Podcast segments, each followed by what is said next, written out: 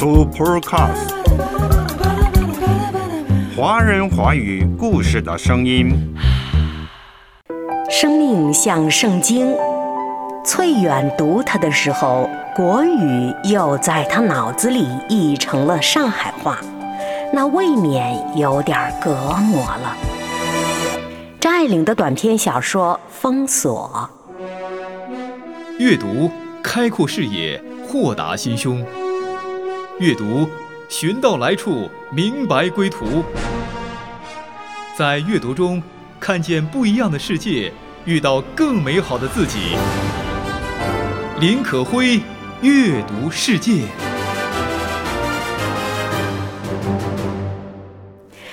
两年多来，新冠疫情起起伏伏，病毒变化多端，一点儿都没有消逝的迹象。就在昨天，可辉的几个朋友出差，飞机顺利地到达了目的地，但是因为疫情缘故，被礼貌劝回了。话说，疫情之下，许多人陷入了空虚、无聊、寂寞中。再多的娱乐节目也难以拯救虚空的灵魂，渴望突破，渴望意义。好多读者、好多听众都说想起了加缪的《鼠疫》，想起了张爱玲的短篇小说《封锁》。封锁，今天读来简直触目惊心。那一副副被封锁了的面孔，不就是我们今天的样子吗？张爱玲把人心看得太透了，《封锁》被收录于她的小说集《传奇》一书中。许多人说，这写的不就是老实男人的婚外情幻想和一个大龄未嫁的平庸女子的爱情幻想吗？说到底，不就是一场艳遇吗？以犀利深刻闻名的张爱玲，可并不是那么肤浅。短篇小说《封锁》，主题看似是搭讪和艳遇，其实深思则不完全是。张爱玲以一个特殊时空下短暂的两性之梦作为故事动力，展开了对文明与人性的冲突、好人与真人对立的挖掘，技巧原属老道。封锁写了一个这样的故事。旧上海的某一天，一辆电车在封锁后的短暂故事。封锁期间，整个上海都凝固了，给人一种压抑的感觉。电车上的人更是百无聊赖。为了打发无聊时间，故事的男主人公，一个已婚人士。某银行的会计师吕宗桢开始细心的、反复的读着粘在热包子上的报纸内容。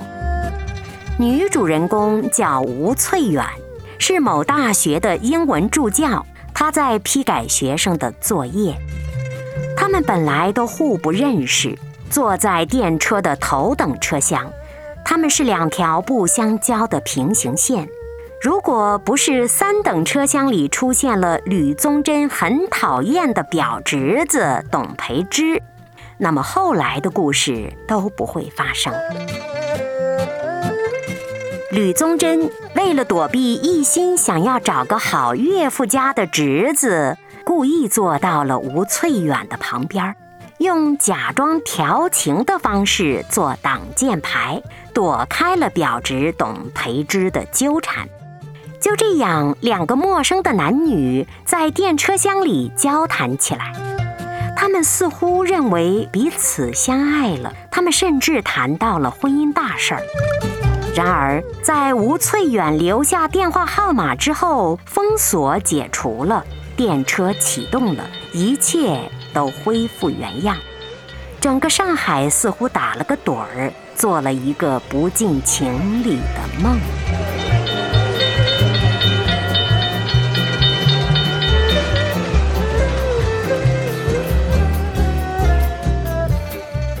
封锁是什么意思呢？本来是一个特定名词，是指日警为了打击抗日活动分子而封锁上海部分区域的措施。后来呢被看作一个隐喻，一种被压抑的欲望得以暂时释放和迸发的时空隐喻。人在这种封闭状态下，常常变得不可理喻。张爱玲写封锁后的事态，起笔非常老练。小说写道：在寂静中突然唱起歌来的乞丐，百无聊赖的电车司机，公事房里一同回来的几个人，一对长得颇像兄妹的夫妇，手里搓着核桃的老头子，滋滋修改骨骼图的医科学生。电车的外部是死寂的，但是电车内部却有些嘈杂。就在这既死寂又嘈杂的背景下，男女主人公短暂的艳遇发生了。作家张爱玲为两个不可能的男女设计了大量造成他们艳遇的前提。用特殊的封锁背景来检验情感，也呈现特殊的人性，这在张爱玲的笔下再合适不过了。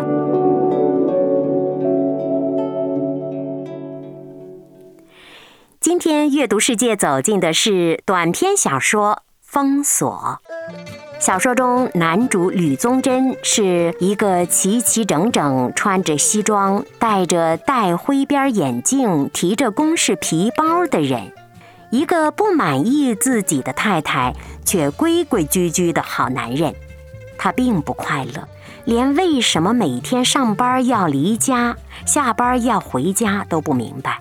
他更不敢去想生活的意义，甚至拒绝去想。女主吴翠远生活在一堆好人中，她自己也是个好女儿、好学生、好老师。好的，到处受气，是一个严肃过头、平淡无趣的女性。她看上去像一个教会派的少奶奶，但是她还没结婚呢。在普通人眼中看来，这样的两个好人似乎不太可能发生艳遇之爱，但是他们又都有一个共同点。在日常生活中，他们压抑了内心，他们都是不快乐的好人。在封锁的特殊时空中，萍水相逢，把外在的生活剥落了。封锁使正常的生活暂停，退让到了虚幻的空间里。此刻，电车的空间反而变成真实的第一位的背景了，日常生活反而退到了一边儿。这使得这对男女觉得似乎找到了真爱，在他们内心的底层，也把这份短暂之爱当成是发泄不满和对抗的方法，气气他们也好。产生爱情和谈恋爱是有区别的，恋爱往往发生在爱情之后，产生爱情是个瞬间动词。谈恋爱则是一个持续动词。谈恋爱需要考虑很多方面，但产生爱情不需要啊。产生爱情是自发的，是部分的不完整的自己对另外一个人的短暂的情迷意乱。在封锁之中产生爱情，表现为两人同时望向窗外时脸庞靠近，就这样，女主吴翠远脸红了。爱情生发了。说到爱情，它首先是一种感觉，然后应该是一种责任。从感觉上而言，小说写到他们恋爱着了，他们的爱情基于零碎的认识，谁也不能保证彼此可以接受真实而完整的对方。从责任来看，吴翠远对自由走得更远。而吕宗桢则埋怨生活，对生活的反抗仅仅停留在思想和言语上。一旦面对现实，他还是要做一个好人的。所以，这段艳遇之爱，只是因封锁而生，也必将因封锁而死。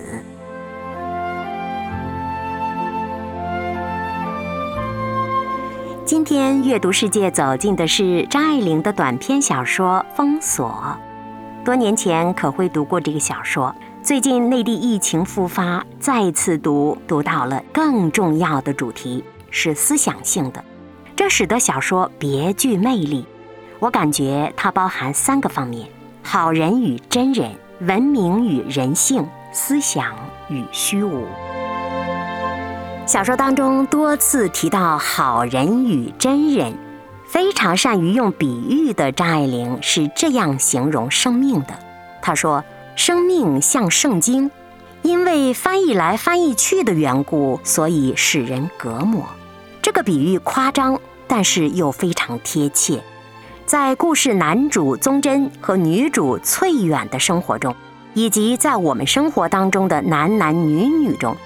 好人和真人是对立的，好人一直遵循着社会的生存规则，但是心底里的那个真人又时刻在呐喊着。在《封锁》这篇小说中，好人比真人多，这个好是社会塑造出来的形象，对人的行为有着许多约束，在某种程度上扼杀了人的真实和生命力。人类的发展速度在不断加快，但是文化似乎跟不上人类发展的速度。好人并不完全等于真人，这是一对值得我们去探讨的矛盾。而《封锁》这篇小说就恰恰表现了这种对立。女主角吴翠远是个好人，她的父母、她的学生都把她当好人，她也一直扮演着好人的角色。但是，他的父母却为这个好女儿嫁不出去而发愁，而他的学生们也不敢在这个好老师面前讲一句真话。他是一个很不快乐的好人，心底里他甚至很想违背大家对他的看法，做一个实实在在的真人。尽管那个真人不好，他也想着在所不惜的做一次，试一试。在这辆封锁的电车当中，他便有了做一次真人的机会。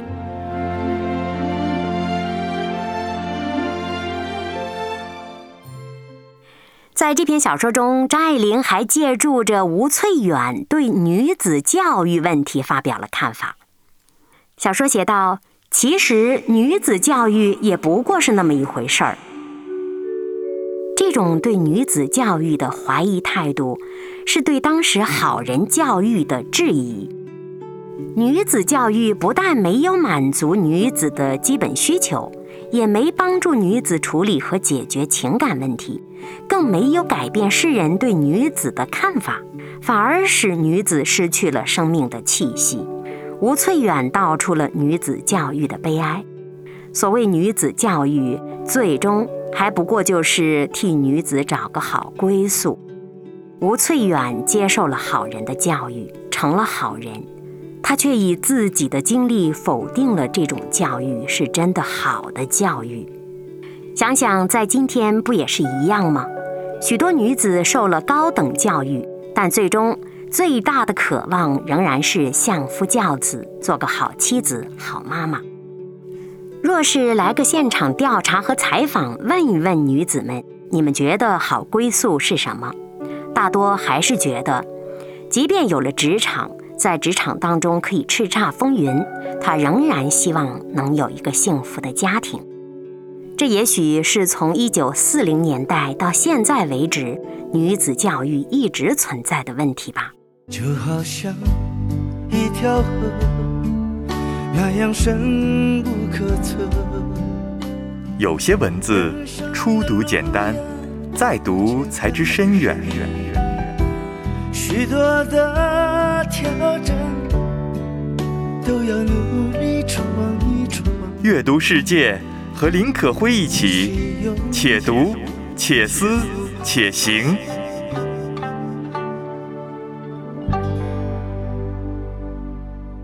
封锁当中的人面临着第二个难题：主动的活着，还是在重复中等待衰老？生活的重复与打断反映出了文明和人性的冲突。小说当中有一段话是这样写的：开电车的人开电车，在大太阳底下，电车轨道像两条光莹莹的水里钻出来的曲扇，抽长了又缩短了，就这么样往前移，柔滑的老长老长的曲扇没有完。开电车的人眼睛盯住了这两条如如的车轨，然而他不发疯。张爱玲对电车轨道的描写采用了复叠的修辞手法，其实有一种暗示，暗示了人们生活的重复、乏味和枯燥。面对这样的实际生活状态，人们的态度却是毫无思索的全盘接受着。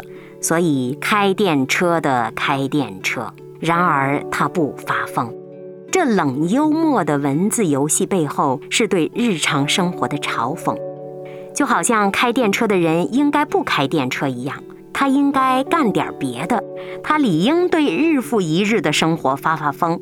但是他没有，他依旧安分地开电车。在这里，张爱玲其实是在质问生活：我们应该做的是什么？现在的生活又是什么？在重复的生活中，我们应该怎样呢？生活内容是充满重复性的，当这种重复性被生硬地打断，比如在封锁的电车上，生活呈现了非常态，在非常态中的乘客无所适从。各种戏剧性的动作显得荒诞可笑，陌生场景无法用经验来应付了，乘客们不知道该做什么来填补这突如其来的虚无。所以我们在小说当中看到乞丐唱歌，看到闲着没事儿干的人围在一起观看医学生画骨骼图。那个搓核桃的老头子，则是用有板有眼的小动作代替了思想。张爱玲几次提到思想，吕宗桢看报，全车的人都学了样，以此来填满这可怕的空虚。思想是痛苦的一件事。原文写道：饭后，他接过热手巾，擦着脸。踱到卧室里来，扭开了电灯。一只乌壳虫从房这头爬到房那头，爬了一半儿，灯一开，它只得伏在地板的正中，一动也不动。在装死吗？在思想着吗？整天爬来爬去，很少有思想的时间吧。然而。思想毕竟是痛苦的。读到这段文字的时候，我们眼前出现的是当下的我们的生活状态。乌可虫显然是对人类的隐喻，整天爬来爬去，正是整天忙来忙去、不知何去何从的人类的写照。很少有思想的时间吧。再看看封锁时电车内稍纵即逝的思想，生活的脚步随着电车停止，行动被束缚在局限的空间里，思想蠢蠢欲动，时间不重要了。在封锁的时空里，时间无限，容许乘客去寻探平时不会思量的事物，譬如吴翠远改卷时会想，自己为什么会给学生打 A 呢？并且他主动的去关注自己的潜意识，这是平时不会想到的。另外，在宗真和翠远的对话里，宗真清晰地意识到自己的生活没有目的，这是浅层思想后的结果。但他的思想像烛火一样，风一吹又灭了，他没有继续深究下去。关于他的生活和工作。他知道现状是什么，但他并不想知道为什么和该怎么做。像他这样的人，年龄越来越大，人生道路越来越窄，可改变的生活空间也愈来愈狭窄。似乎他的人生大局已定，处在一个尴尬的、无法逃脱的困境中，因此算了，他也不思想了。思想也不能解决问题，反而带来痛苦。这大概是人类逃避思考的一个原因。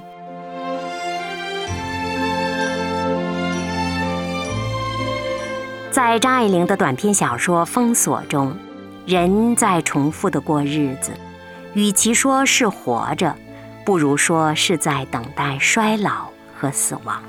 可是，生活除了重复和虚无，还有什么意义呢？生命的意义到底是什么呢？不管是张爱玲笔下的旧上海，还是今天工业化加剧的新社会。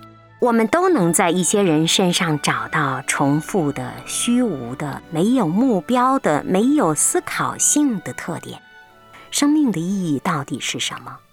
当疫情让每个人陷入被动的封锁状态里，我们也许有更多的时间可以思考生命的意义了。那我们到底为什么而忙？为什么而活？到底什么样的生命才是有意义的呢？你说你喜欢画蓝天白云，总幻想能飞到天上去。你说你好想一个人去旅行，要画出我们之间的美丽。你是上天送给我最大的惊喜，让我明白了生命的意义。你在我身边，我才可以自由呼吸。最幸运的是，我能够遇见你。短篇小说《封锁》被收录于张爱玲的小说集《传奇》一书。在传奇中寻找普通人，在普通人中寻找传奇。封锁主题。好人与真人，文明与人性，思想与虚空，可会对于思想和虚空这个话题最有感触。比如在封锁的电车里，凝固的时间下，众生百态图十分鲜明，是不是非常像起起伏伏的疫情中断断续续被隔离、被封锁的我们呢？可以说，封锁是人类灵魂的照妖镜。小说写道，他们不能不填满这可怕的空虚。如果不碰到封锁，生活的电车不会断，人天真幻想着静止休暇的生活会多么有趣。直到封锁降临，才突然发现，没有丰富精神的闲暇简直是灾难。那些曾经被忙碌所掩盖的空虚，在突然的静止里，一下子攫住了我们的咽喉。致死的娱乐将我们折磨得筋疲力尽，这才发现，忙忙碌碌的生活下，我们灵魂的本质如此懒惰、空洞、麻木。这让可会想到张爱玲在另一篇散文《禁渔录》中所写的话：“时代的车轰轰往前开，我们坐在车上，经过的也许不过是几条熟悉的街渠，可是，在漫天的火光中，也惊心动魄。就可惜。”我们只顾忙着在一瞥即逝的橱窗里找寻我们自己的影子，我们只看见自己的脸，苍白渺小，我们的自私与空虚，我们恬不知耻的愚蠢，谁都像我们一样。然而，我们每个人都是孤独的，在特殊的封锁境地里。人有了大把的时间，可以看世界、观察自我，看到了生命之孤独、生命之空虚，这让可会想到圣经的传道书，反反复复写到虚空的虚空，就像我们口中一直在说的空虚、无聊、寂寞、冷。虚空其实是来自希伯来文，意思是呼气、雾气。不是实在的东西，很虚，很短暂，没有办法捕捉，就是没有意义。那么虚空的虚空，就是指彻底的、完全没有意义。人一切的劳碌在日光之下有什么益处呢？益处在希伯来文当中是多出来的东西，是赚了有利益的意思。人在日光之下劳碌来劳碌去，到底赚到了什么呢？有时候觉得赚到了很多，有时候觉得亏本了。有时候觉得很成功，有时候觉得非常失败。有的人想通过不断的工作、升职加薪、拓宽人际网络，得到更大的权利、更有面子，来显示生命有意义。有的人想通过婚姻家庭标码自己的人生充满了幸福的意义，希望透过拥有的东西来显示生命的意义，最终总会失望。最可怜的是，很多人忙来忙去，最后生命都枯萎了，还如何显出意义来呢？工作也罢，婚姻也罢，这世界上的一切没有办法给生命提供真正的答案。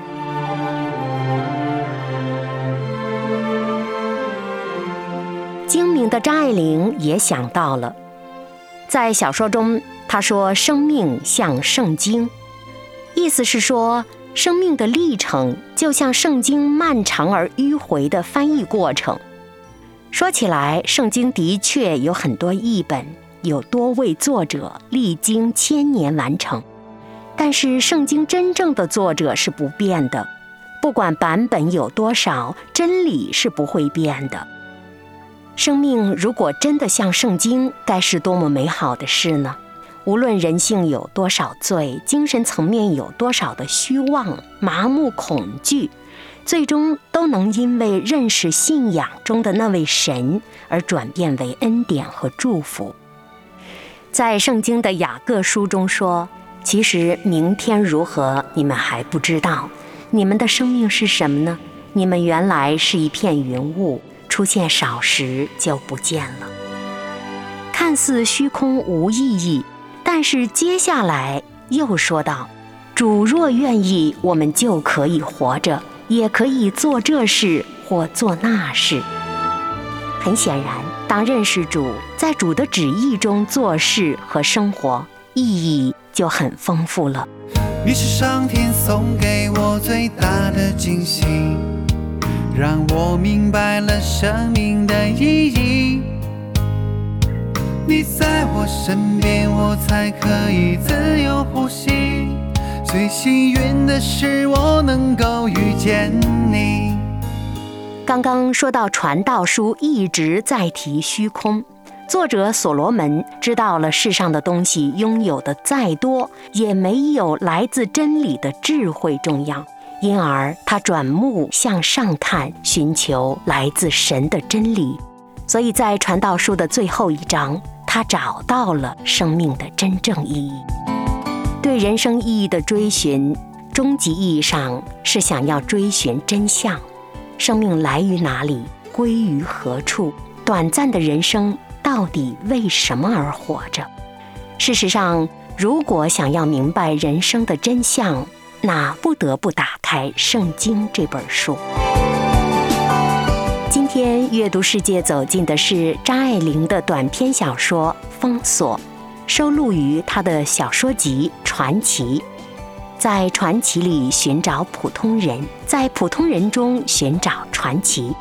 每个生命在神的眼中都是特别的，也都是传奇。耶稣是我生命的意义。我定义跟随你。